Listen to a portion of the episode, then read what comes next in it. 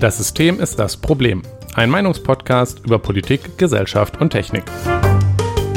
Heute Ukraine-Krieg.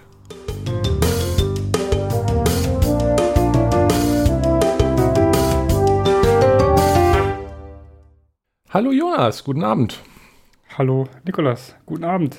Ja, heute haben wir ein mh, sehr unschönes Thema, ähm, dass wir aber, ich, ich, glaube, wir haben beide drüber nachgedacht, es ist äh, einfach gar nicht drüber zu reden, aber ich, ich denke, ja. ich denke, da kommen wir doch nicht drüber rum. Ja, leider nicht. Oder äh, ja. ähm, bevor wir aber damit anfangen, haben wir ja wie immer unsere, unser Vorgeplänkel. Wir fangen immer mit Feedback an. Ähm, dazu passend einmal, sorry für zwei Wochen Pause. Jonas ist stolz. Das ist korrekt. Diesmal sogar. ja, ausnahmsweise. Ähm, ja, ja, irgendwas mit Prüfungen, ne? Ja, da, ja. Das äh, soll vorkommen, dass Leute, die studieren, Prüfungen schreiben. Ähm, oder ich vermute nicht schreiben. Beziehungsweise klicken. Be genau, beziehungsweise ähm, nicht an den Tagen, an denen wir eigentlich aufgenommen hätten, aber da haben wir es einfach vergessen. ja, aber du musst es ja auch lernen und so, ne? Ja, den, ja dann nicht mehr. Ähm, letzte Woche war schon alles vorbei, aber ja. Ach so, ja, hm, ja gut, dann sind wir auch beide schuld. Ja, auch, ach so, ja. Nun ja. Ähm, jetzt sind wir aber wieder da. Ähm, Feedback zur letzten Folge, das war die zu braucht man ein Auto, war, ähm, ich, ich glaube, mein Vater hat sich, ähm, also getroffene Hunde bellen, sage ah. ich dazu nur ich glaube, es ist alles, was relevant ist ähm, dazu. mhm. Okay. Wir können damit also übergehen äh, zum Dies und Das. Ich, ich habe zwei, zwei Sachen aufgeschrieben. Äh, mir ist, äh, ich finde es äh, ein, ein Fun Fact am Rande, ist äh, das österreichische Kleinwalsertal ähm, ist Teil von Österreich, wie, wie, wie man gehört hat, aber es ist nur über Deutschland zu erreichen. Und ähm, wenig überraschend fahren dort deswegen sehr viele Deutsche in den Urlaub und weniger Österreicher. Das fand ich irgendwie ganz interessant. Also hatte ich das Bedürfnis, das zu erwähnen. Ja, ähm, also erreichbar im Sinne von. Ähm, ja, man, man, kann auch über die Berge da kraxeln. Das, das ist aber auch sehr, sehr anstrengend äh, wohl. Also es ist zumindest es ist schon ganz witzig tatsächlich, äh, ja. dass es, also es da eingeschlossen ist. keine befahrbare ja. Straße und natürlich auch kein Tunnel oder Eisenbahntunnel oder so da rein vom österreichischen Staatsgebiet. Es gibt nur eine Straße und die geht halt nach Deutschland. Hm. Also funktionale Enklave quasi, äh, nannte so Wikipedia es. das. Also es ist quasi, als wäre das äh, österreichische Staatsgebiet in Deutschland drin. Zwar eigentlich nicht, aber for all intents and purposes halt schon. Ja, äh, ja, ja.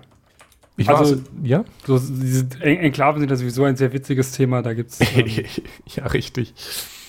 Da gibt es äh, einige lustige Geschichten zu, die wir sicherlich auch irgendwann nochmal bei dies und das erwähnen können, wenn ich da wieder was entdecke. Also, wenn ich das auf der Karte gerade so angucke, das Kleinwalsertal, mhm. ähm, das ist sogar ein ganzes Stückchen, ne, was man da äh, aus Deutschland reinfahren muss. Ne? Mhm. Das, also, ähm, Obersch ja, Oberstaufen, Schattwald, beziehungsweise dann der Oberjoch, das ist auch ziemlich hoch. Also kommst du schon ganz schön schlecht hin. Ja, also zumindest aus Österreich. Ja, ja, ist halt hinter, hinter Oberstdorf, ne? Naja, also ich, gut, seit Schengen ist das natürlich, glaube ich, dann eher nicht so ja. ein großes Problem. Ähm, aber ja, interessant stimmt. war das dann sicherlich für die Leute, die da gewohnt haben, äh, gerade äh, zu Zeiten, als es noch Grenzkontrollen gab. I, ja, richtig. Ja, aber da hatte man ja grundsätzlich sowieso Abkommen zu zwischen den Ländern. Ja. Ähm, ich war außerdem wieder in den Niederlanden. Äh, das wollte ich auch noch erwähnen, weil ich mag die Niederlande und das kann man nicht oft genug erwähnen. Zwar in Enschede oder äh, wie es der deutsche Ansager in der Bahn Enschede. sagte, Enschede. Mhm. Äh, und Ugh. ich musste wieder feststellen, dass äh, ich die Niederlande viel toller finde als Deutschland und die Städte sowieso. Äh, es ist eigentlich auch alles, was ich dazu sagen muss. Ähm, ich wollte nur einmal erwähnen, Niederlande gut, Deutschland bad. Yes. Schön, dass du das genauso siehst. Du kommst dann mit rüber? Nee, Aha. die reden so komisch. Deutschland ist nur äh, ein niederländischer Akzent, denn der ähm, nach Nazi klingt. So, Hast du noch was, was du erzählen möchtest? Ähm, nö. Dann frage ich dich. Die Frage. Jonas, mhm. äh, trinkst du Bier? Ich weiß die Antwort schon, weil ich das gelesen habe, aber ich frage es trotzdem. Nee, gerade nicht. Ich hatte oh nämlich nein. noch offenen Wein. Ach, okay, Bonze. Ja, du kannst ja, also, kann ja schon, man kann schon eine ganze Flasche Wein trinken, ne? Aber das äh, kann man auch lassen und dann hat man noch welchen offen. Und dann mhm. sollte man den ja schon einigermaßen schnell trinken. Ja, das äh, glaube ich dir sogar. Also, ähm, ja, ich habe einen ein, ein super ähm, milden Sauvignon Blanc aus Italien. Ähm, Was soll man das also, bedeutet?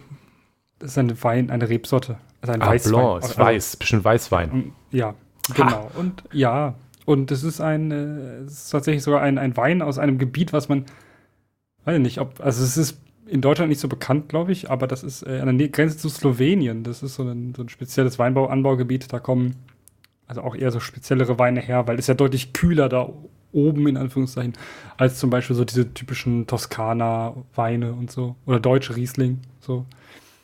Ja. Mhm. Mhm. Ja, lernt man nie aus. Mit Wein kenne ich mich nicht, sonst nämlich nicht so aus, muss ich zugeben. Ja, gut, wenn man keinen Wein trinkt, dann, dann schmeckt das, dann schmeckt das halt alles wie ein bisschen komischer Traubensaft. Äh, ich, ich, da, ich weiß gar nicht. Ich habe irgendwann mal bestimmt Wein probiert, aber das ist auch Jahre her. Hm. Also glaube ich dir das einfach mal. Ja, wahrscheinlich so schön, so schön Rotwein zu Hause zum, zum Braten. Hm. Ja, hm. das soll mal vorgekommen sein. Unangenehm. Ansonsten, äh, ich habe Tee gekauft, äh, groß äh, den Vorrat aufgestockt. Ich habe ja. äh, lecker Räubers-Tee gekauft, ja, und noch Earl Grey und dann hat mir der Uwe, der Uwe. vom Uwes Teeladen äh, auch noch einen Schwarztee von den Azoren empfohlen. Den habe ich eigentlich noch nicht probiert. Hm. Ich habe jetzt leider hier gar nichts stehen, deswegen kann ich äh, nicht erzählen, was ich gerade trinke, weil ich nämlich, ehrlich gesagt, jetzt gerade ein bisschen geradezu in Stress ausgeartet, völlig vergessen habe, was zu trinken zu holen. Oh oh, hast du denn auch gar kein Wasser neben dir stehen? Nein, tatsächlich nicht. Ich muss jetzt oh, also nein. mit trockener Kehle du durch diese Aufnahme durch. Dehydrieren, ähm, aber es wäre gar kein Problem, wenn du dir welches holst, denn wir beide stehen ja für Stets hydriert bleiben. Stets also. hydriert bleiben. Ja, ich denke, ich bin noch genug hydriert und äh, halte die kommende Stunde noch aus. Aber danke, äh, dass du auf meine Hydrierung achtest. Du bist ein wahrer Hydro-Homie. Gerne. Okay. Ich denke, dann können wir jetzt in unser Thema einsteigen. Was meinst du? Ja. Eine humorvolle Überleitung geht nicht. Dann äh, machen wir das ohne. Ja. Genau, wir, ich, ich hatte kurzzeitig vergessen, worüber wir reden wollten. Wir wollen heute über den Krieg in der Ukraine reden. Ja, das ähm, ja. haben wir uns so überlegt, dass wir erstmal anfangen, damit über die, die aktuelle Lage zu reden und was da eigentlich passiert. Hm. Einmal auf, auf die, die menschlichen Folgen eingehen. Danach reden wir dann so ein bisschen darüber, über die, die, wie das überhaupt so weit kommen konnte, warum es so weit gekommen ist. Ähm, dann wollen wir auch noch ein bisschen über die Sanktionen reden, ob man da noch mhm. weitergehen muss und am Ende ein bisschen in die Zukunft äh, wahrsagen, versuchen. Hm. Eine kleine Anmerkung aus der Zukunft. Wir werden heute nur über die ersten beiden erwähnten Themen reden, nämlich die aktuelle Lage und warum Putin das eigentlich macht. Wir haben dann nämlich festgestellt, dass die Folge sonst ein bisschen zu lange wird und werden über die beiden anderen Themen, die russische Energie und wie das ausgehen wird, dann in einer zweiten Folge zum Thema Ukraine-Krieg nächste Woche reden. Anfangen, wie gesagt, mit der aktuellen Lage. Äh, dafür würde ich gerne einmal daran erinnern, weil äh, seit 2014, seit der Annexion der Ukraine, herrscht da eigentlich der Krieg. Krim. Der Krim. Ja, äh, natürlich. Annexion, Annexion der Krim nicht. war es erstmal nur die ja. Annexion der Ukraine bleibt uns hoffentlich erspart. Seit die Krim annektiert wurde durch Russland, völkerrechtswidrig, ja. bla bla blub, herrscht in der Ukraine Krieg oder bewaffneter Konflikt, wie wenn, wenn man es nicht so nennen möchte, als das nennen möchte, was Neusprech. es ist. Ja. Also offiziell war das ein Bürgerkrieg, denn in, in, in den ja. östlichen Gebieten der Ukraine, Donbass, hatten sie, haben sich nämlich separatistische Rebellen auch Teile der Gebiete dort kontrolliert, schon seit längerem. Ja auch so komplett ohne Demokratie und äh, ja, ziemlich große Gebiete. So autokratisch. Genau. Ähm, hatten, haben zwei Volksrepubliken äh, deklariert. Ja. die Volksrepublik Donetsk und die Volksrepublik Luhansk. Und die waren mehr oder weniger äh, als offenes Geheimnis von den Russen unterstützt, weil die eben auch, die wären, also das sind separatistische, nicht nur, wir wollen unabhängig von der Ukraine sein, sondern wir wollen halt zu Russland. Ähm, die Ukraine im Osten nimmt auch der Anteil der Leute, die nicht ukrainisch, sondern russisch sprechen, zu. Das ist also ja. durchaus auch da so ein, so ein Sprachkonflikt und eine der Rechtfertigungen, wo wir auch gleich noch drauf eingehen, für diese Invasion war ja, dass behauptet wurde, die russische Sprache würde dort unterdrückt werden und die russischsprachige Bevölkerung ähm, eben unterdrückt werden. Wie wahr das ist, mhm. Kann man, also es äh, gab sicherlich Probleme dort. Das will ich ja gar nicht bestreiten. Ob ja. das jetzt so schlimm ist, dass man da dann befreien muss und das die, äh, weiß ich nicht. Und das merkt man auch daran, dass in vielen anderen Städten, in denen es auch russischsprachige Mehrheiten gab, die Invasion nicht gerade als Befreiung begrüßt wurde. Also, naja. Äh, jedenfalls seitdem herrscht dort Krieg. Äh, da sind auch Leute gestorben. Es gab immer wieder Gefechte äh, zwischen den ukrainischen Kräften und den Rebellen. Und das läuft seitdem. Also natürlich nicht so heiß, wie es jetzt läuft. Allerdings ist dieser jetzt seit vielen Jahren, ne? 2014, das mhm. ist sechs, äh, das ist acht Jahre ja. her, ähm, ist da ein Konflikt am Laufen und den, der uns so hier so im westlichen, Ge weiter westlich liegenden Gedächtnis so ein bisschen, also ich habe da nichts mehr von den Medien gelesen, äh, nach ein paar Monaten nach der Annexion der Krim. Ja. Das äh, wurde sehr still. Dann ähm, generell hatte ich das Gefühl, dass es sehr still um generell die Ukraine wurde. Mhm. Ähm, ich habe auch ähm, ehrlich gesagt nicht sehr viel mitbekommen von, ähm, also ich habe kurz mitbekommen, dass ähm, ich habe seinen Namen vergessen, der äh, Ex-Präsident ähm, abgesetzt, also dass er abgewählt wurde. Ach ja, ich habe seinen Namen auch vergessen. Und zwar mit, mit, mit einer massiven Mehrheit für, für jetzt äh, Zelensky. Mhm. Ähm, aber davon hat man, also da hat man dann schon mal wieder gehört, dass, dass, äh, dass da einige aufgeatmet haben und gesagt haben, ja, das ist gut für Europa. Ähm, weil, ne, der er ist sehr, er mag Europa und ähm, das, das ist ganz cool so, aber dann hat man nicht viel davon gehört, wie da überhaupt, also was, was da generell passiert ist im Land und dass, das, dass diese Zustimmung so groß war, kam für mich auch nicht rüber und dass da jetzt auch schon Reformen angestoßen wurden äh, kam jetzt auch nicht so rüber. Ja, also, also man hat nicht viel davon gehört, ist halt auch gut. Es ist ein Land am Rand, Rande Europas. Wir hatten mhm. auch in den letzten zwei Jahren insbesondere sehr viele andere Sachen, über die berichtet wurde. Ja, das stimmt natürlich. Also, ähm, äh, interessant, interessant zu Zelensky. Ähm, jetzt, wo wir dabei sind, können wir es gleich mal erwähnen, falls, falls man so nicht mitgekriegt hat.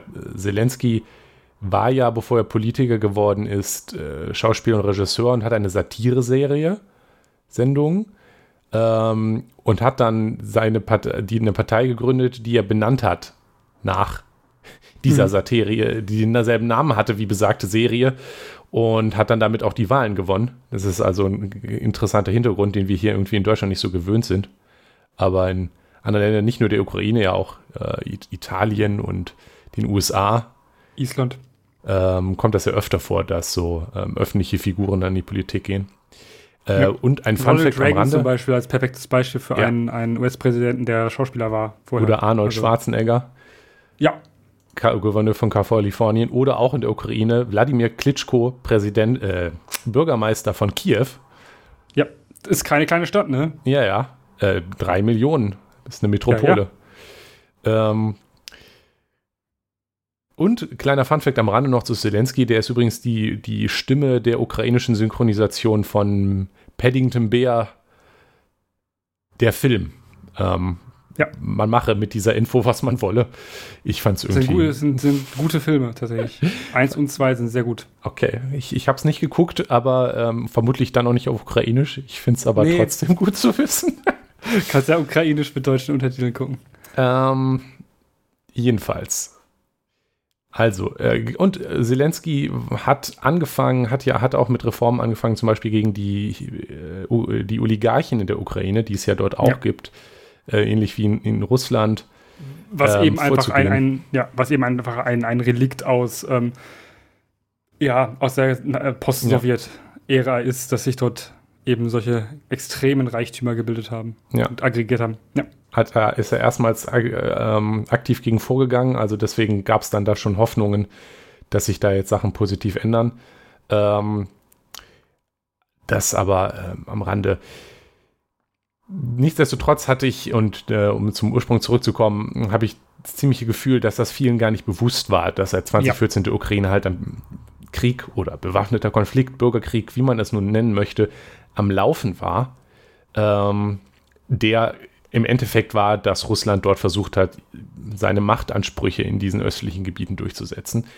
Ähm, jetzt sollte man da auf jeden Fall nochmal dran denken, um so den Hintergrund zu haben, zu, das ist nicht erst plötzlich gekommen, dass Russland da jetzt ähm, einmarschiert ist. Das hat sich schon lange angebahnt und äh, lange Vorbereitung gehabt über verschiedene Wege. Ähm, so, das war quasi die Vorgeschichte. Äh, jetzt ist es ja aber vor nicht allzu langer Zeit eben zur Invasion gekommen.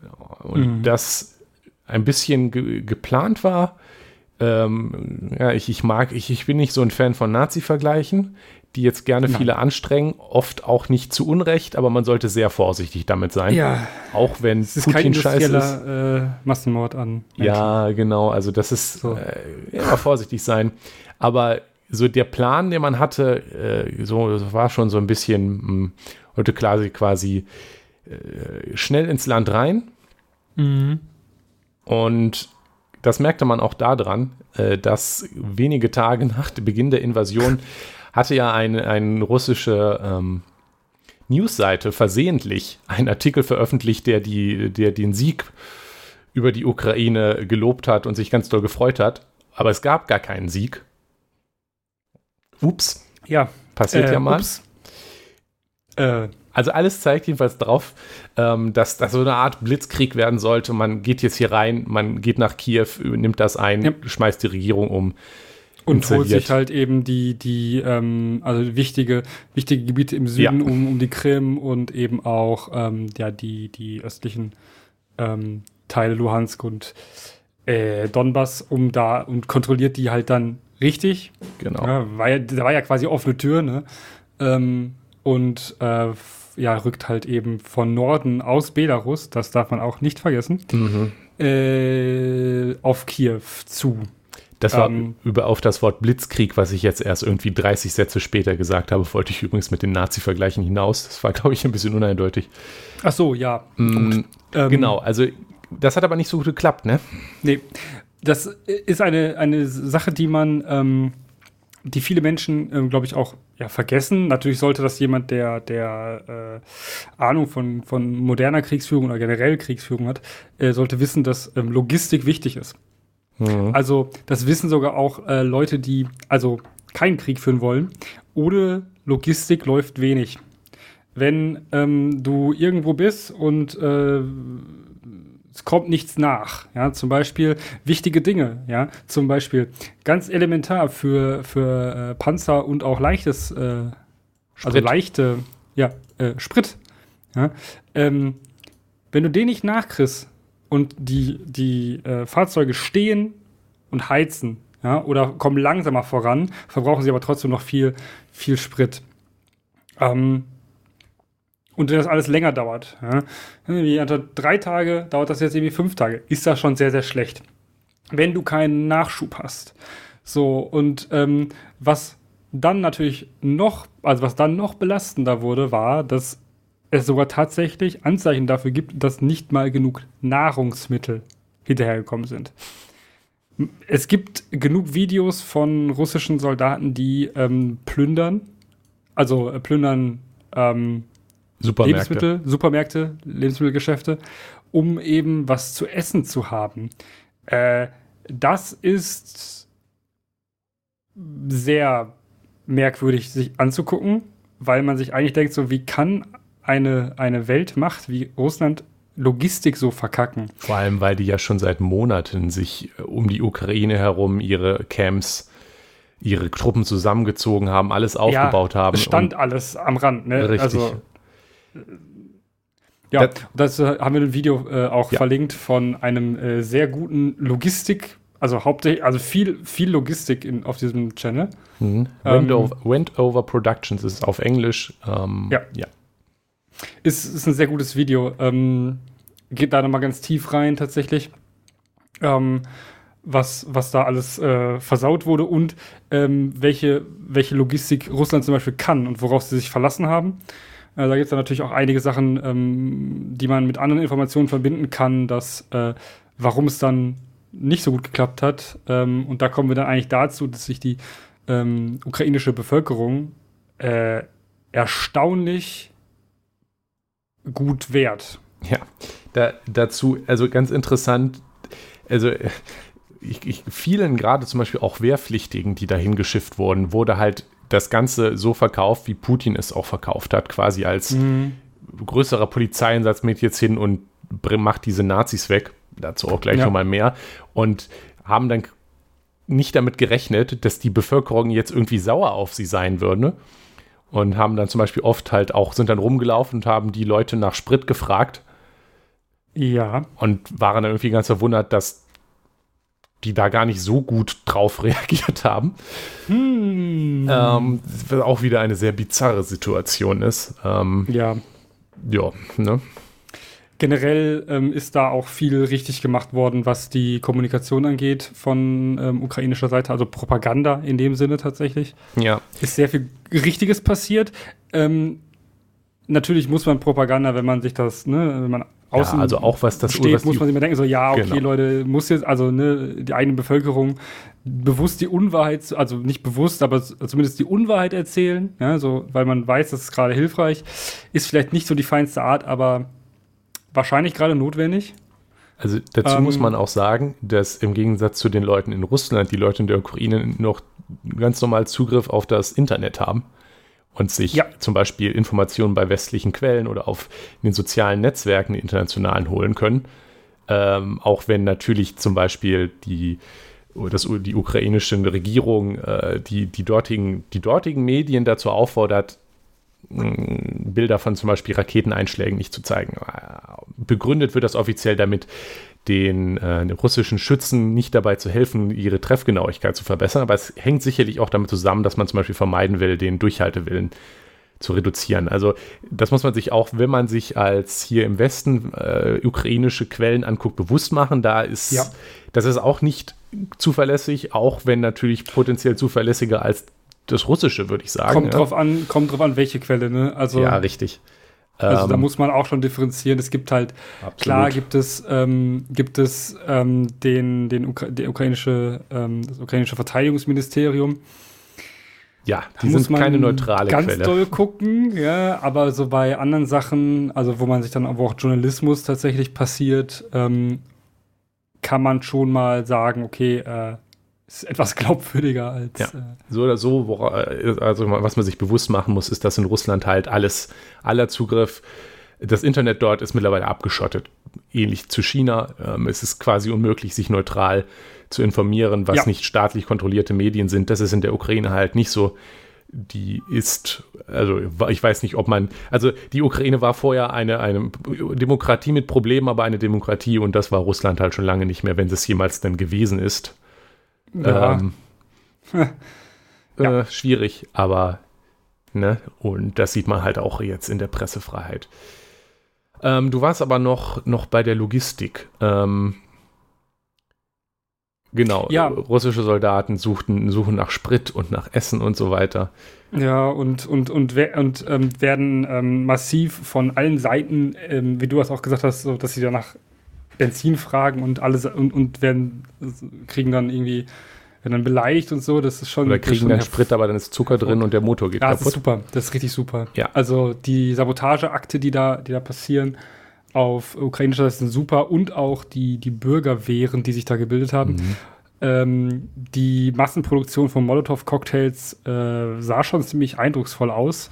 Mm, Aber auch ultra bizarr. Ich habe so ein Ja, TikTok-Style-Video gesehen ja, zu irgendwelcher Musik, wo dann Leute Molotow-Cocktails bauen und Ja, ja, es ist so, es zeigt halt mit, also Molotow-Cocktails sind das mit die primitivsten Waffen, die irgendwie großen Schaden anrichten können.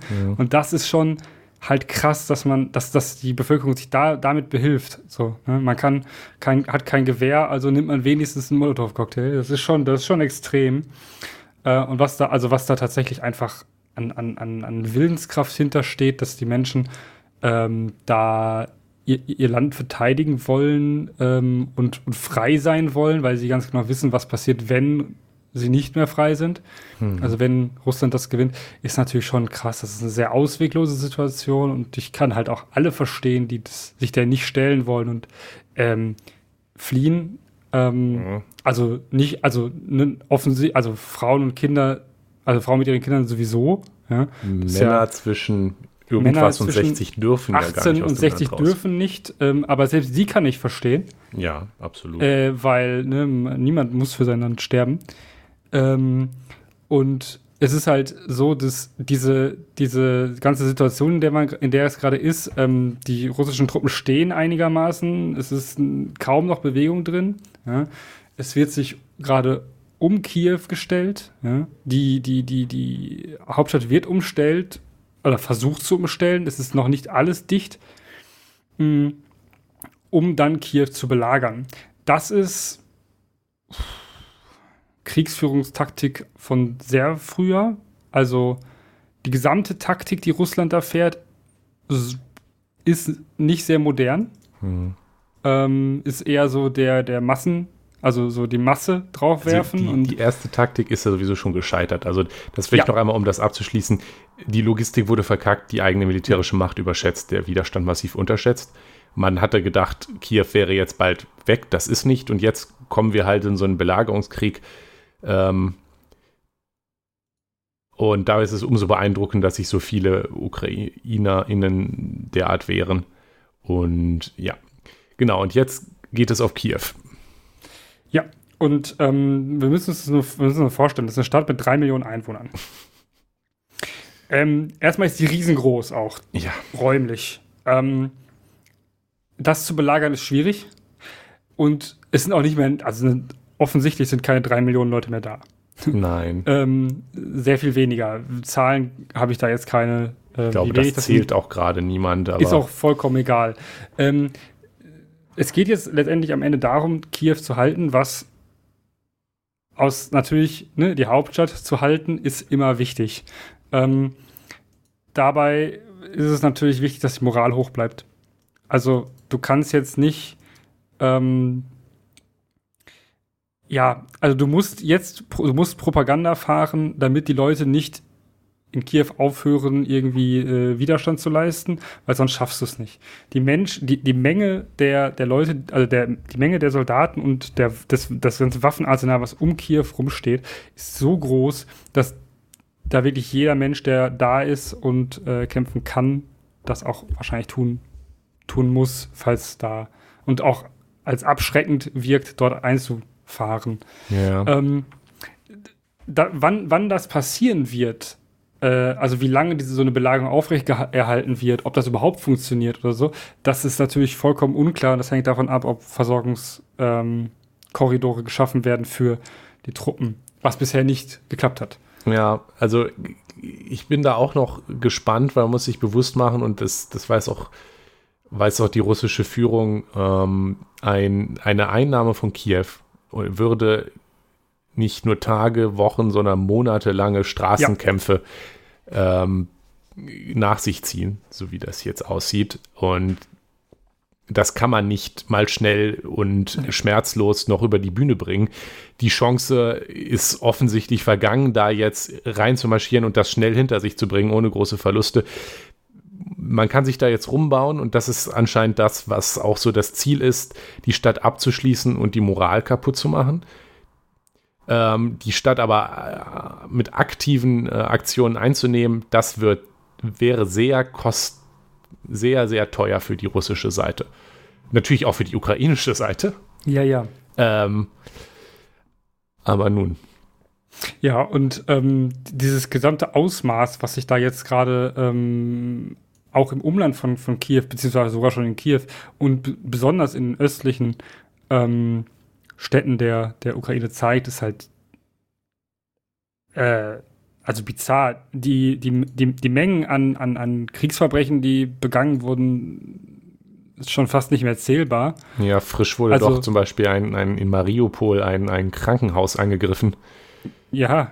Und wie das in so einem Krankenhaus ist, könnte ich jetzt aufzählen. Schwangere Frauen, Entbindungsbereich. Ja, nee, es, war es, war eine, es war eine Geburtsklinik. Also eine Geburtsklinik sogar. Ach, deswegen. Ja, ja, das, ja. Ähm, Aber es war ja irgendwie ähm, laut der russischen Seite Quartier von ukrainischen Nationalisten, äh, deswegen war das legitimes militärisches den, Ziel oder so. Ja, genau. Das habe ich noch nie gehört. Vollkommener, äh, ja. Die solche Behauptungen. Ja, vollkommen muss, muss wahr Quatsch. sein. Ähm, genau, und es ist so, dass dieses, das, das, das was da gerade passiert ist, und es wird, je länger das dauert, desto schlimmer wird's. Also, ja. es, also, ne, das, das will natürlich nicht heißen, dass wenn, wenn, wenn, Put, wenn, wenn Putin das mit diesem äh, Blitzkrieg geschafft hätte, wäre das weniger Leid gewesen, beziehungsweise Leid zu quantifizieren ist auch schwierig. Aber es wäre ähm, zumindest günstiger für die russische Seite gewesen. Und äh, weniger, weniger lange schmerzhaft für ähm, die ähm, ukrainische Seite. Das ist ja, halt, kommt drauf an. Wenn Putin gewonnen hätte oder gewinn, ja, ja, noch gewinnt, im, im dann wird danach ziemlich viel Schmerz noch kommen. Ja, also wir können, man, kann, man kann nicht wissen, wie, wie, ja, was dann passiert wäre und ähm, deshalb muss man halt sagen, ja, es ist ziemlich scheiße so und man muss jetzt alles tun, um dieses ähm, Leid, was da jetzt herrscht, irgendwie zu mildern oder äh, mögliches Leid abzuwenden. Ich habe da eine Idee. Ähm, Putin könnte gehen. Ja, er könnte einfach gehen. Ja, das ist das, was mich so fertig macht. Also wir haben, ich, wir verlinken einen Artikel mhm. ähm, von der Zeit, äh, den habe ich ähm, gelesen und da, also einer, ein Reporter der Zeit war tatsächlich da ähm, in Kiew. Ja. Ähm, und war dann mit äh, ganz normalen Leuten, äh, die sich halt in einem Wohnhaus dort wohnten und im Keller verbarrikadiert haben, ähm, weil da werden schießen, fliegen die ganze Zeit Raketen, die, die Leute gehen in die Keller, weil so eine Wand hält halt keine Rakete auf. Ähm, und gehen halt dann nur in ihre Wohnung hoch, zum, um zu duschen oder um vielleicht noch was zu essen. Da ist es aktuell die Lage. Und hat mit denen geredet und ihre Geschichten beschrieben. Und es sind, ähm, oder einmal ist es natürlich das zu lesen, irgendwie, weil man sich denkt, und dann ist da der Informatikstudent, ähm, der Content Manager bei von irgendeiner Webfirma und so weiter, Leute in hm. unserem Alter, die normale Berufe machen, klar, natürlich sind sie das. Also ich sage das, das wäre das überraschend, aber wenn man das, ja. ich finde, wenn ich das dann lese und darüber nachdenke, das, das könnte ja genauso gut ich sein. Also es ist, es ist immer so, das geht einem dann nochmal näher, wenn man einfach einem bewusst wird, was, was dass Menschen, die, die vor, einer, vor ein paar Wochen noch ganz normal ja. gelebt haben, jetzt da, da im, im Keller äh, sitzen und wenn sie Pech haben, ihnen das Haus über dem Kopf kaputt gebombt wird. Und wozu? Ja, wozu? Wozu? Also wir gehen gleich nochmal darauf an, was wir glauben, die Motivation ist, aber ich sag's schon mal so. Das ist alles keine Rechtfertigung. Nein. Es ist alles so unfassbar sinnlos, dieses Leid, was da jetzt verursacht wird, für, ich weiß es nicht. Und, ähm, uff, ja. Ja, uff. Ähm, ich würde Putin gerne äh, Auer machen. Auer machen, ja. Sehr doll. Ähm, Irgendwer ja. sollte Putin einfach, weiß ich nicht, assassinieren. Wegmachen. Ich glaube, dass ich, dass äh, es helfen könnte. Ja, ich auch. Äh, weil schlimmer kann es ja kaum werden. Ähm, Meinst du, wir bekommen in legalen, äh, legalen Ärger, wenn wir Aufruf zum Mord an Putin machen? Ja. Dann lassen wir das lieber. Dann lassen wir das. Hm. Macht ihm Aua. Also vielleicht ein bisschen. Also so, so zwicken. Ja. Ähm, ja, ähm, wenn, wenn, wenn ihr euch da äh, Sachen angucken wollt und Informationen haben wollt, die so ähm, ja, äh, recht objekt, also in Anführungszeichen objektiv gehalten sind, wie es eben geht, dann ähm, hilft da Twitter sehr tatsächlich. Und da gibt es so ähm, Open Source Intelligence Sachen. Ähm, da verlinken wir zwei, zwei Twitter-Accounts zu, die ähm, ja, öffentliche Informationen zusammentragen, teilweise geo kodieren, ähm, ja, und einfach Fakten zusammentragen. Zu der militärischen Lage und so. Zu Militär, ja, dass man sich da ein, ein, ein, mhm. ein Bild machen kann. Das ist ja eine Sache, die durchaus wichtig ist, diese, ne, den Rückschritt zu machen, ein bisschen Objektivität zu finden. Und wenn man sich das anguckt, muss man auch schon sagen, ja, die sind grundsätzlich eher alle auf der Seite von der Ukraine, aber das ist, glaube ich, kaum jemand nicht. Ähm, aber wenn man diese Fakten, so wie sie da sind, einfach nimmt, dann, ähm, ja, äh, dann sieht es gerade schlecht aus für Russland. Ähm, aber ähm, dann haben wir noch einen verlinkt, der ist puh, äh, Fellow an dem ähm, na, Department of War Studies im, vom King's College in London. Das mhm. ist ein also sehr, sehr altes, ein sehr, sehr altes Institut für äh, ja, Kriegsstudien. Das haben wir in Deutschland ja so nur an Bundeswehrhochschulen. Ähm, aber das, der, der, ein, der, schreibt sehr gut ausführlich, nicht, nicht, also nicht jeden Tag, aber er schreibt gut ausführlich dazu Gedanken und Analysen auf. Dann Sich auch dazu dann noch den, in Twitter-Threads, durch die ich mich dann durchklicken muss. Genau, und auch hm. War Studies nochmal als, als, als Twitter-Account. Ähm, Dass das also, hm. die analysieren da dann oft auch nochmal was zu, genau. Jawohl.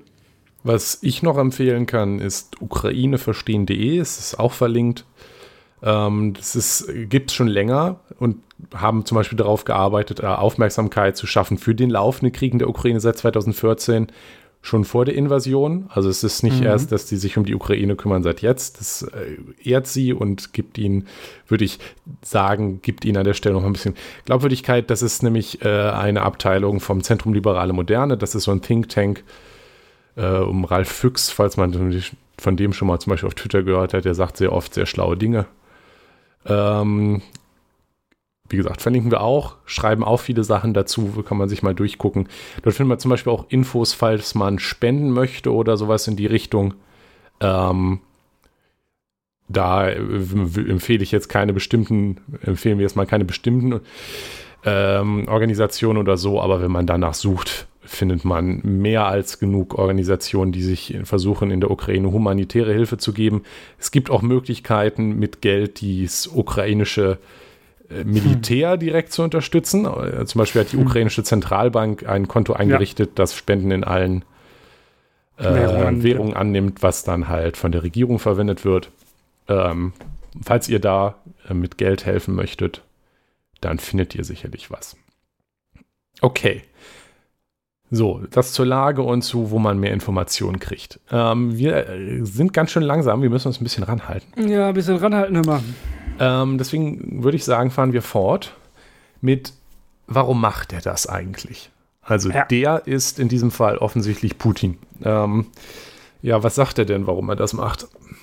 Also ähm, sein, sein Hauptargument, was er immer wiederholt, mantraartig, ist, er möchte die Ukraine entnazifizieren.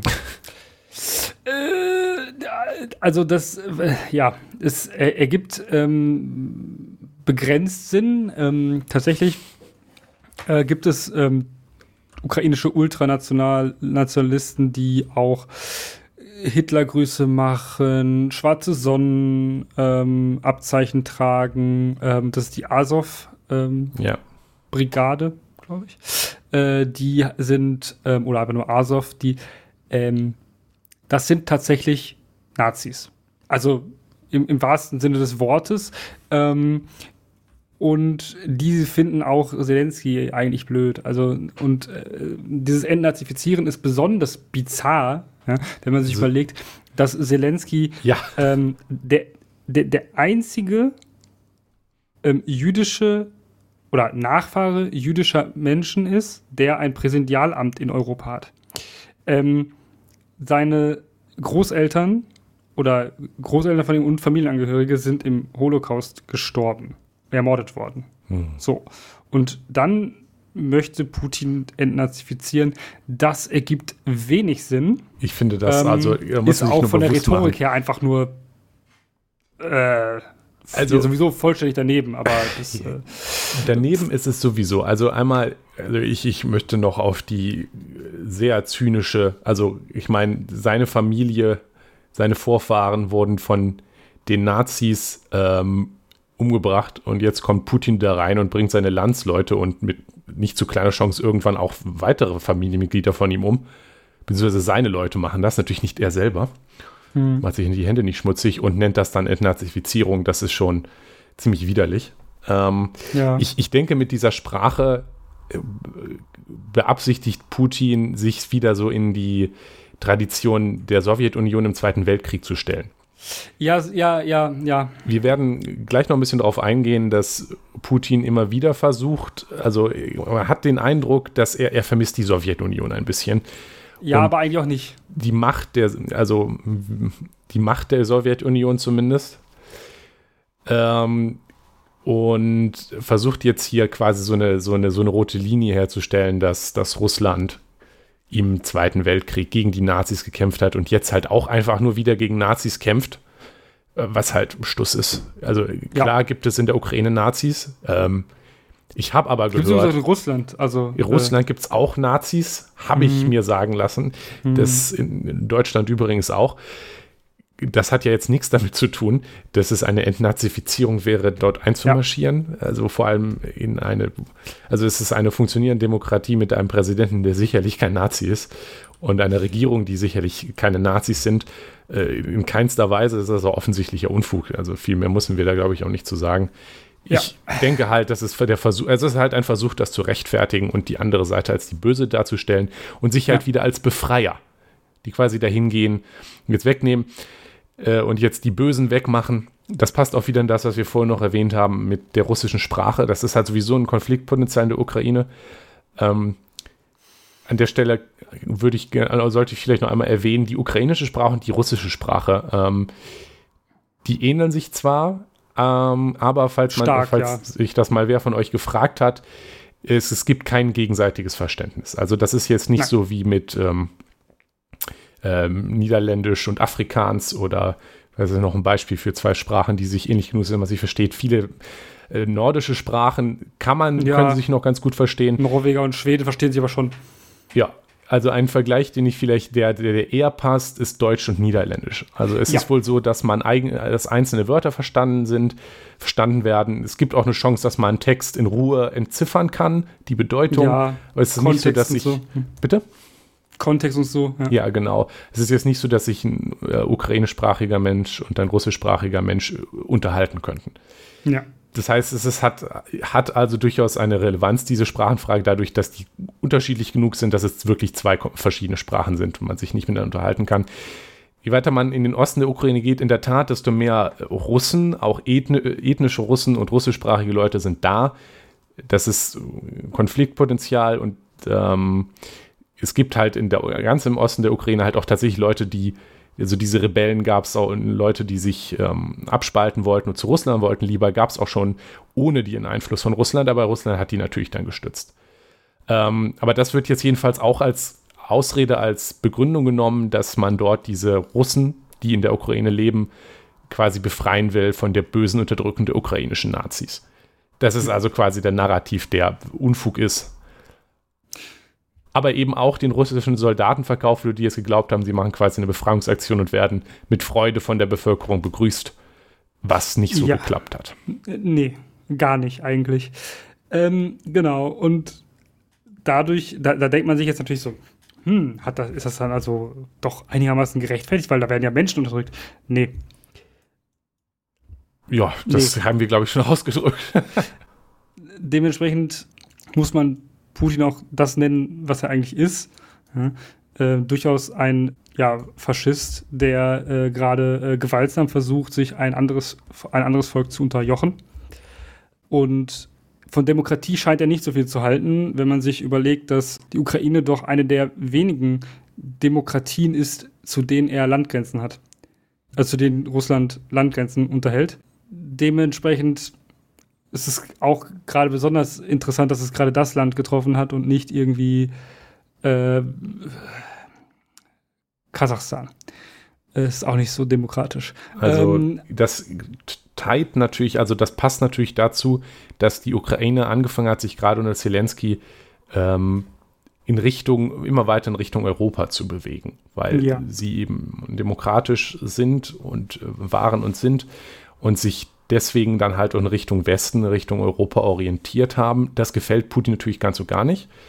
Ähm, die Ukraine hat ja auch so Anstalten gemacht, sich der EU anzunähern. Es, man erinnert sich, es gab dieses Assoziationsabkommen, was damals bei der Sache mit der Krim auch im Topf war.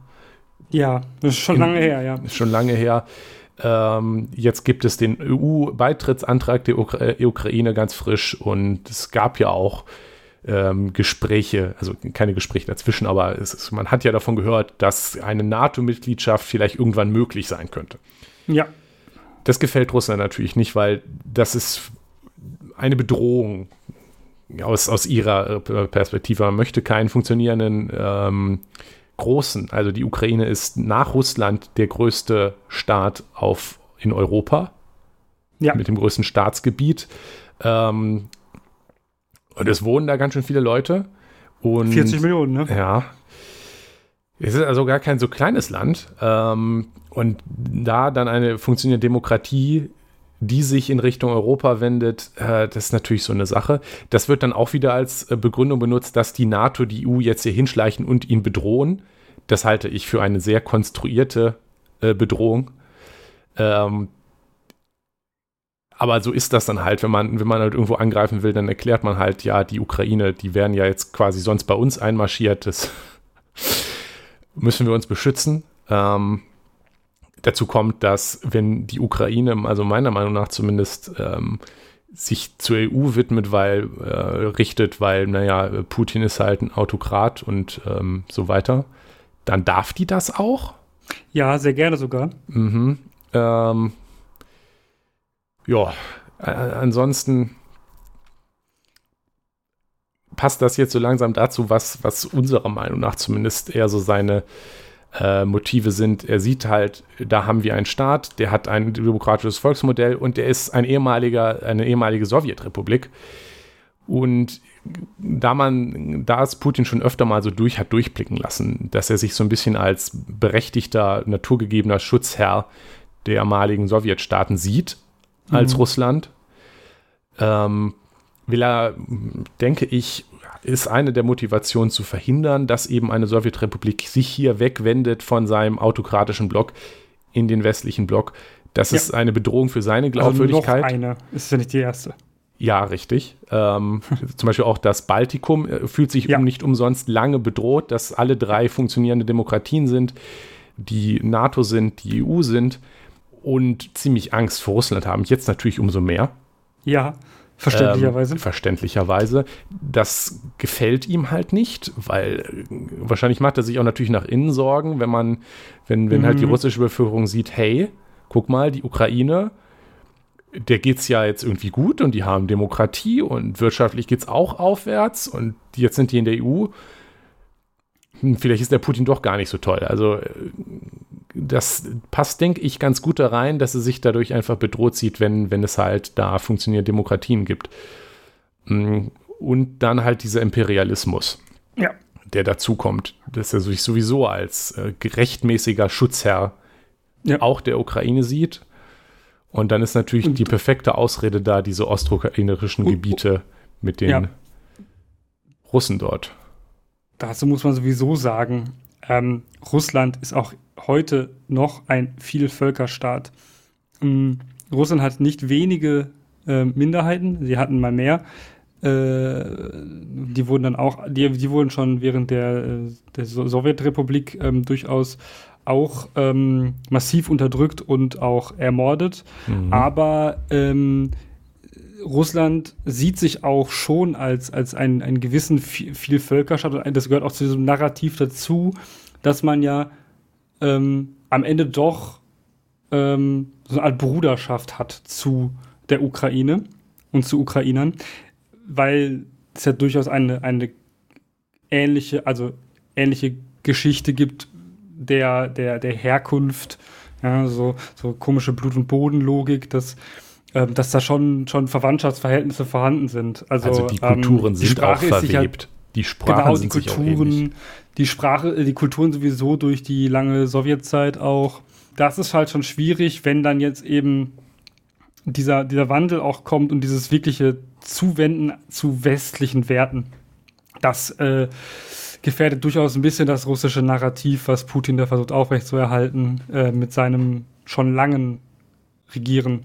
Man muss natürlich auch dazu sagen, nur weil die Geschichte verwebt ist, also zum Beispiel auch die äh, deutsche und niederländische Geschichte ist auch verwebt. Ja. Wenn jetzt aber Deutschland sagt, hey, ja. wir gehören zusammen, macht was wir wollen, sonst marschieren wir bei euch ein und dann sagen die Niederlande, nee, dann werden die halt auch irgendwann sauer, weißt du? Also man äh, könnte da sicherlich, hätte da sicherlich ähm, Zusammenarbeit hinkriegen können, aber halt nicht, wenn, wenn Putin dann halt seine Ansprüche, also aus dieser verwebten Geschichte, aus dieser Bruderschaft, wie man, ja. wenn man es so nennen möchte, dann halt Gewalt und äh, mit Gewalt seine Ansprüche durchsetzen möchte. Das ist ja.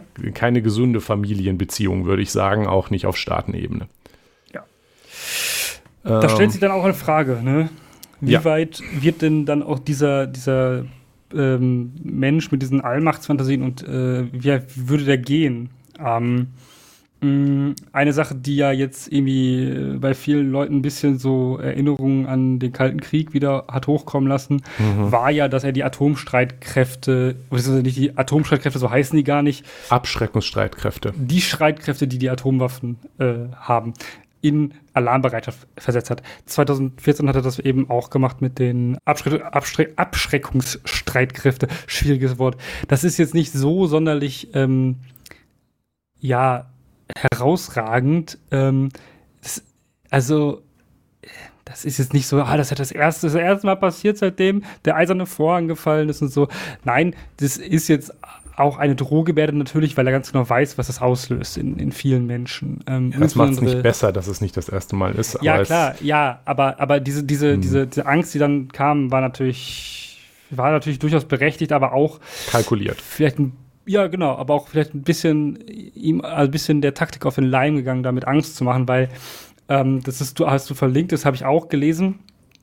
Ähm, Wir verlinken ein Interview der Zeit mit Zelensky, äh, Zelensky der ja. äh, dazu meinte, dass äh, die Drohung mit dem Atomkrieg ein Bluff sei, wovon ja. ich auch ausgehe, wobei ich es irgendwie, ich, ich weiß nicht, ich, ich, traue Putin viel zu und äh, ich, mir, ich finde es irgendwie naja, sagen wir, wenn, wenn mir ein Mobber droht mit ich hau dich jetzt, dann sage ich nicht, ach, das machst du doch eh nicht. Haha, machst du eh nicht. Äh, mhm. Aber äh, gehen wir mal davon aus, ich, ich gehe auch davon aus, dass er äh, recht hat und dass das nur ein Bluff ist, weil Putin weiß auch, was die Antwort wäre. Ja.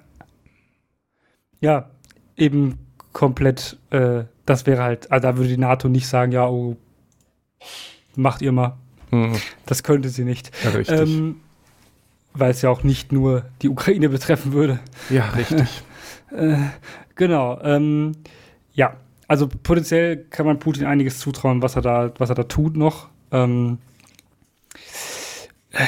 wir hoffen mal, äh, da passiert nicht so, äh, nicht mehr so viel. Also äh, da, wir hoffen mal, es wird nicht schlimmer. Mhm. Ähm, natürlich gibt es auch ähm, nicht von uns ähm, andere ganz kluge Analysen, warum ähm, Putin denn sowas macht. Äh, deutsche Comedians sind sich ja äh, nie zu schade, äh, einen gepflegten Peniswitz zu machen. ähm, äh, ja, ähm, beziehungsweise sogar darüber zu reden, dass ähm, Putin ja einen kleinen Penis hätte und einfach nur mal wieder Sex bräuchte. Ähm, das kann man jetzt witzig finden. Mhm. Ist es aber halt nicht. Mhm. Aber ähm, es beschreibt für mich sehr gut, ähm, wie die Kritik von, von, von solchen gefährlichen Autokraten in der, in unserer ja, äh, Gesellschaft, ähm, also wie die aussieht, die ist halt häufig auf einem solchen Niveau, welches also äh, Nazis sind dumm, Nazis haben kleine Pimmel, weißt du, so, so, ein, so ein Quatsch oder äh, Politik ist das nicht. Ja, eben. Äh, und ja, der Schrei nach Liebe ist ja schon auch, also das Lied von den Ärzten, kennst, kennst du sicherlich die Band? Wer sind die Ärzte? Kenn ich nicht den Laden. Ähm, die, das ist ja durchaus schon vor, vor sehr vielen Jahren eine, eine äh, Parodie und ein, ein, ein zynischer Kommentar darauf gewesen, dass viele friedensbewegte Hippies der Meinung sind, dass ähm, Nazis einfach nur ein bisschen Liebe brauchen. Mhm. Äh, und dann ist alles wieder gut. Ähm, tut mir leid, da zu desillusionieren, das, so funktioniert das nicht. Ähm, und auch nicht alle äh, Männer, die ähm, gewalttätig sind, haben äh, schlechten oder keinen Sex oder einen kleinen Penis. Ähm, ja, habe ich auch gehört. Ähm, und selbst wenn, wäre das sicherlich nicht der Grund für ihre äh, Taten. Es wäre nämlich zu einfach. Ach, dann hätten wir das auch hinter uns. Ähm, beziehungsweise wir haben es noch nicht hinter uns, wo wir mit Nein. Linksliberalen äh, müssen wir noch zu Ende abrechnen, weil jedes es, Mal. Es gibt ja so, äh, das ist dann nicht mehr so ganz die linksliberale Ecke, aber auch links leider ähm, so ne? Anti-Ims, äh, also anti-imperiale, äh, anti-amerikanistische Linke. Und außerdem Gerhard Schröder ähm, sind ja jetzt irgendwie so die, die, die zwei Gruppen an Menschen, die es nicht schaffen, diesen Angriffskrieg äh, als das zu verurteilen, was es ist. Ja. Ähm, Gerhard Schröder, der ja so schon länger Putin-Fan ist. Ja. Ist und es immer noch? also, und ihm von ihm bezahlt wird, also seien ja. wir ehrlich. War er nicht Gazprom-Vorstand oder so? I, I, äh, Im Aufsichtsrat. Aufsichtsrat. Ja. Mm.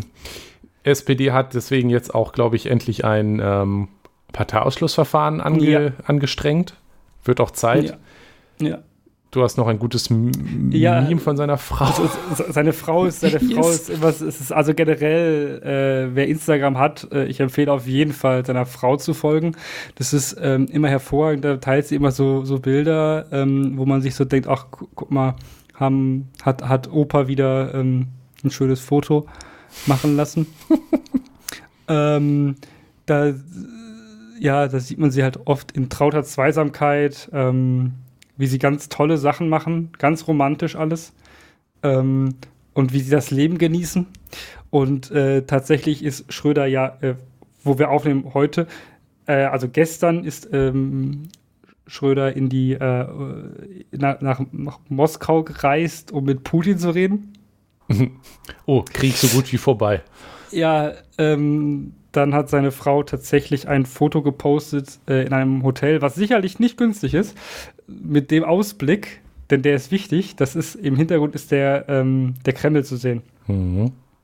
Ähm, mit zum Gebet gefalteten Händen. Zum Gebet, ja, zum Gebet gefaltete Hände und dass sie äh, das alles ganz schlimm findet und dass sie für den Frieden ist. Ähm, es ist halt, also, also ich weiß es nicht ähm, ich finde es halt ziemlich äh, absurd, wie man, wie man, wie man glauben, also wie ein, ein, auch ein, ein, ein Schröder glauben kann, dass das, was er jetzt irgendwie zu sagen hat, irgendwie Putin interessiert. Ja, als ob jetzt ein, ein, ein, ein Gerhard Schröder, den, den auch in Deutschland niemand mehr ernst nimmt, ja, dass, dass der jetzt irgendwie dahin geht und sagt, ja, ich rede mal mit Putin, ja, mit meinem Kumpel, ja, dann hört er bestimmt auf. Wenn das passiert, cool, aber glaube ich nicht dran. Ja, ähm, ich auch nicht. Äh, ansonsten haben wir ja auch noch die Linken, zum Beispiel ähm, hm. Wagenknecht, die äh, sich ja jetzt auch irgendwie gewundert hat, dass vielleicht Putin doch bad ist oder so. Und äh, da gibt es auch noch genug andere Linke aus, also zumindest Linke aus dem entsprechenden Lager, äh, die jetzt entweder, entweder jetzt gemerkt haben, dass es sich doch rausstellt, dass ähm, Putin schlecht ist ich finde, das ja. kann man jetzt mal so sagen. Ich würde mich aus dem Fenster legen und sagen, Putin ist schlecht. So manche haben das jetzt völlig überraschend gemerkt und nachdem mhm. sie irgendwie ähm, zehn Jahre lang, wenn man ihnen gesagt hat, dass Russland eigentlich gar nicht so cool ist, was die Ukraine machen, dann gesagt haben, ja, aber mhm, ja, ja. Äh, hast du eigentlich mitgekriegt, was die USA wieder jetzt, naja, ähm, mhm. Es gibt auch noch genug, die haben es immer noch nicht kapiert. Ähm, die finden wir doof, diese Leute, die das immer noch nicht kapiert haben. Offensichtlich. Mhm. Also ähm. ich persönlich ähm, bin ja jetzt, äh, ich muss mich mal ganz weit aus dem Fenster lehnen. Äh, ich bin jetzt auch kein großer Fan ähm, der amerikanischen Regierung. Äh, ich bin auch kein großer Fan von der Menge an Geld, die die USA an Militärmaterial ausgeben und auch nicht immer Fan an ihrer Aus Außenpolitik. aber ich bin jetzt doch gerade ganz froh, dass wir in einem Militärbündnis in Deutschland mit, der, mit den USA sind und die eine Armee haben, die funktioniert. Weil ähm, ja. das ist äh, doch schon ganz praktisch jetzt so in dieser Situation, würde ich sagen. Ja. Ähm, apropos Armee und abschreckend. Es gibt ja dann auch wieder die andere Seite der Leute, die äh, der Meinung, die, die der Meinung sind, ähm, gibt es ja schon immer. Die waren ja gerade schon bei Hippies. Genau, bei Hippies. Ich ähm, die der Meinung sind, ja, ähm, jetzt, jetzt da Waffen zu liefern, das ist doch auch verkehrt. Ich meine, das ist ja auch nur wieder Gewalt. Ja, Gisela, aber sorry. Ähm, leider kannst du die Waffen nicht, also die Putin hat nicht mit äh, deinen schönen Blümchen äh, besiegen und deinem Imagine singen. Ja? Das funktioniert auch so nicht, mit ähm, essentiell, essentiellen Ölen Essential Oils. Essential Oils ja. besiegen leider auch keine, ähm, keine Stalin-Orgel. Ja, es ist, ja, wenn man sie kommt doch an, wo man es hin tut, ne? Und wie viel. ähm, aber ähm, grundsätzlich geht mir das, geht mir diese Diskussion, also diese Pazifismus-Diskussion, gerade in diesen Zeiten, wo es tatsächlich einen Krieg gibt, ein Angriffskrieg geführt wird, geht mir einfach nur auf die Nerven. Also ähm, es ist halt natürlich in, in einer in, in Friedenszeiten ist es halt so, dass man schon sagen kann, so ja Leute, ey, lass mal, lass mal kein Militär, so ist halt ganz cool so, wenn wir es auch ohne hinkriegen. Aber ähm, sorry, so funktioniert die Welt leider nicht. Also mhm. so äh, so einfach ist es nicht die Bedrohungslage hat sich jetzt halt einfach auch nochmal geändert und das muss man, sollte man halt auch, wenn man, äh, Pazifismus schön und gut, ähm, finde ich eigentlich auch die richtige Richtung, aber man muss sich an der Stelle dann doch mit der Realität bewusst machen, dass wenn da halt ein Aggressor ist, wie du sagtest, dann ja, geht das halt nicht mit Essential Oils. Ähm, und dann darf sich die Ukraine auch wehren und man darf ihr auch dabei helfen, sich zu wehren. Man muss sich sogar dabei helfen, ihr dabei helfen, sich zu wehren. Und wenn die Ukraine und aber auch Länder wie Finnland oder Moldawien oder Georgien, die sich ebenfalls von Russland zu Recht bedroht fühlen, ähm, jetzt gerne Unterstützung möchten, sich gegen Russland zu, zu verteidigen, zu wehren, indem sie zum Beispiel in die EU möchten oder auch in die NATO von sich aus. Ja, es ist nicht so, dass wir jetzt da anklopfen müssen, aber das ja, äh, ist nee. ja anscheinend auch gar nicht nötig, weil völlig verständlicherweise sind da jetzt diese Staaten, die sich von Russland massiv bedroht wollen. Und wenn die halt da mit, mitmachen wollen, um sich gegen Russland zu wehren, dann kann man sie da auch unterstützen, indem man sie aufnimmt. Und das halte ich dann auch für legitim. Ich denke, Russland hat mit diesem Angriffskrieg, der nun wirklich irgendwie alle 370 Staatsverträge ähm, und Konventionen und so weiter gebrochen hat, so ein bisschen auch das Recht verloren, ähm, abgegeben, zu fordern jetzt, ja, guck mal, ihr habt doch gesagt, es gibt keine NATO-Osterweiterung. äh, das ist jetzt zu spät. Also ähm, ich denke, da sind wir beide uns einig, dass wenn jetzt zum Beispiel Finnland oder die Ukraine in die NATO möchten, dann sollten sie das auch können, weil Russland hat ja gerade netterweise bewiesen, wie nötig das ist. Ja. Und da gehen wir bitte auch weg mit both sides. Ja, äh, die NATO und zum Beispiel die USA und Deutschland machen auch nicht immer tolle Sachen. Es ist mir aber wirklich egal, wenn Russland einfach so mal in die Ukraine einmarschiert. Das ist äh, trotzdem bad und dann bin ich auch ganz froh, die NATO zu haben. Ja. Ja, dazu noch was, Jonas? Nee.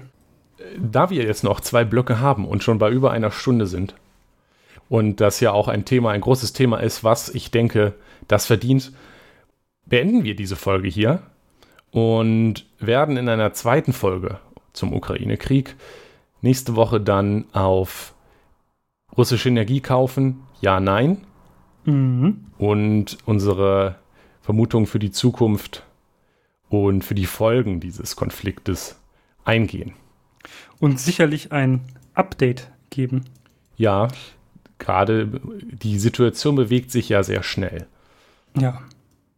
Okay, gut. Ähm, dann würde ich sagen, äh, Jonas, Ja. Es ist ja ein bisschen plötzlicher, plötzliches Ende, weil wir das eigentlich gar nicht geplant hatten, das hier ja. abzubrechen, aber äh, die Zeit schreitet fort, unbarmherzig, ähm, ja. würde ich sagen, Jonas. Ähm, ich hoffe, äh, nicht nur für uns, sondern für alle, dass ja. es in der nächsten Woche nicht schlimmer wird. Ja. Ich glaube auf viel mehr äh, will, will ich jetzt nicht äh, hoffen. Also ich hoffe immer auf mehr, aber ähm, hoffen wir erstmal, dass es nicht schlimmer wird. Und dann hören wir uns nächste Woche wieder und gucken, wie es weitergegangen ist und reden über unsere beiden anderen Themen.